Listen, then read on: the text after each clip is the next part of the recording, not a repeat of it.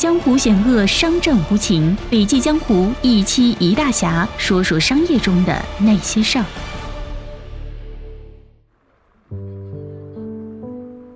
亲爱的听众，你好，这里是笔记侠，我是晴天。为什么在中国匠人群体越发受到关注与重视呢？匠人或者说手艺人们，在商业化的今天，究竟具备了哪些品质和精神，值得我们向他们学习呢？那么接下来，让我们一起来听一下好好虚度时光联合创始人祝宇杰进行的以“美好是一种态度，生活由自己创造”为主题的精彩分享。我记得吴晓波老师几年前和我说过，手艺人是一个阶级。我当时听了他的话，就在想，人在这个世界上其实只有两种工作，一种是创造性的，一种是非创造性的。从事创造性工作的手艺人，他们确实是一种阶级。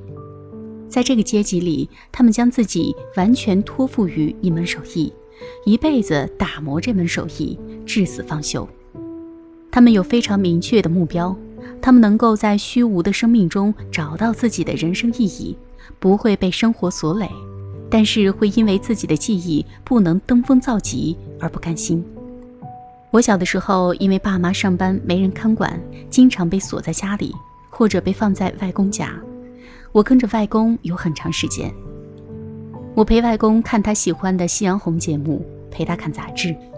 外公肯定不会看我后来做的时尚芭莎，也不会看男人装。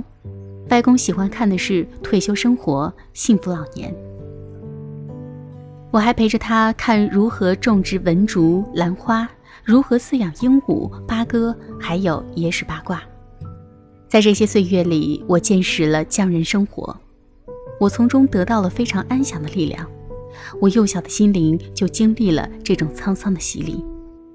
我从这时候就觉得，在繁复浮躁的生活背后，还是有人过着平静的、有规则的和秩序的另一种生活。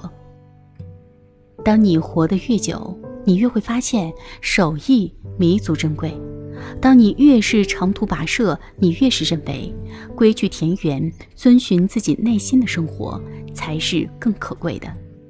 丰子恺向往的生活就是，无论外面的世界发生了什么，我都要波澜不惊地过一生。后来呢，在我工作最繁忙、最浮躁的时候，我碰到北岛老师，我把自己的困惑讲给他听，他听完后问我。你平时有什么兴趣爱好？你做了一个这么物质的杂志，每天见那么多名人，报道那么多企业家、艺术家、电影明星、导演，那你自己的日常生活在哪儿呢？我回答北岛老师说：“我在周末的时候特别喜欢走到匠人的工作坊，看看匠人们的生活。我在匠人们身上看到了巨大的平静的力量，特别治愈，也看到了他们的幸福感。”他们做一件事时不会被外界干扰，更不会刻意讨好谁。北岛老师说：“那你有没有想过，你作为一个写作者，写作也是一门手艺？”我深受启发，于是把自己拜访过的手艺人全都记录下来，出版了一本书，叫做《万物皆有欢喜处》。虽然我写了各种不同的匠人，但我发现匠人的精神和幸福感都是相通的。拜访了匠人们后，我成立了自己的公司，名叫“好好虚度时光”。有了团队之后，我还是在不停地寻找各式各样的优秀匠人，比如说优秀匠人胡艳莹，她跟我有着非常相似的生活经历。在英国留学时做媒体，后来瞒着家里辞职，跑到景德镇最新的做球形关节人偶。我第一次见到他之后就被震撼了，他触及了我的内心。他说，每做一个人偶，就感觉把灵魂给了人偶。这给了我极大的启发。我们在造物的过程中，也是把自己的灵魂给了造物的过程，甚至给了你所造的那件物品。英文里有这样一句话：“爱和艺术是同一件事，是你在遇见自己的过程。”所以造物的过程也是见到自我的过程。另一位手艺人叫做如一，他的身体有一段时间不是很好，他就想起小时候外婆经常用中医医术为他调理，用植物帮他养生。有一天，他想，那我可不可以用我的双手帮助更多人呢？于是他离开了成都，到郊区租了一所三面环山的房子，每天跟植物相处。他喜欢肥皂精油，就跑到英国深造，考取了精油资格证。因为要做这个手艺，就要不断的去精进。他是非常现代的手艺人，自己长得很美，但是不靠美貌吃饭。我觉得他特别能够代表年轻一代的手艺人。什么是我心中理想的生活呢？就是心中有爱，手中有活，这就是匠人的精神。全世界究竟有多少人一生只做一件事呢？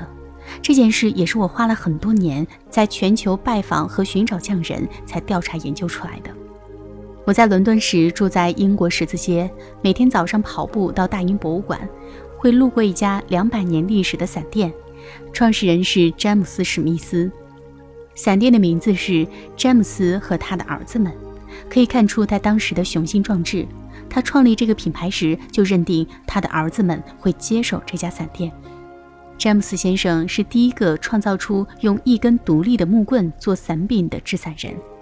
到了第二代时，已经发明出了钢筋伞骨，但是当时店面小到没有让客人在里面撑开一把伞的空间，客人只能跑到店门外查看伞的花色和质量。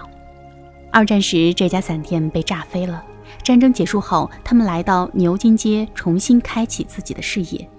我去拜访伞店现在的拥有者时，我问他：“你们的伞店是不是有很多人想投资呢？你们有没有分店呢？”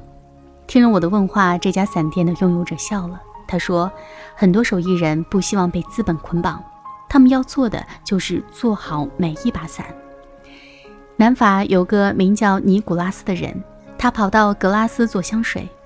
众所周知，格拉斯盛产玫瑰，迪奥和香奈儿的玫瑰都是采自这里。他说，原来的品牌将古法制香变成了噱头。他是亲自种植，一半的时间种植物，一半的时间做香水。每个客人来到他的香水店，他都会根据客人的需求制作适合对方的香水。这样的做法让我叹服。真正的匠人原来是可以根据顾客的需求，把自己所做的每一款香水都变成独一无二的。这个过程是不可复制的。听完这些手艺人的经历，我们如何创造我们自己想要的生活呢？对我而言，我发现造物就是像登山一样的事情。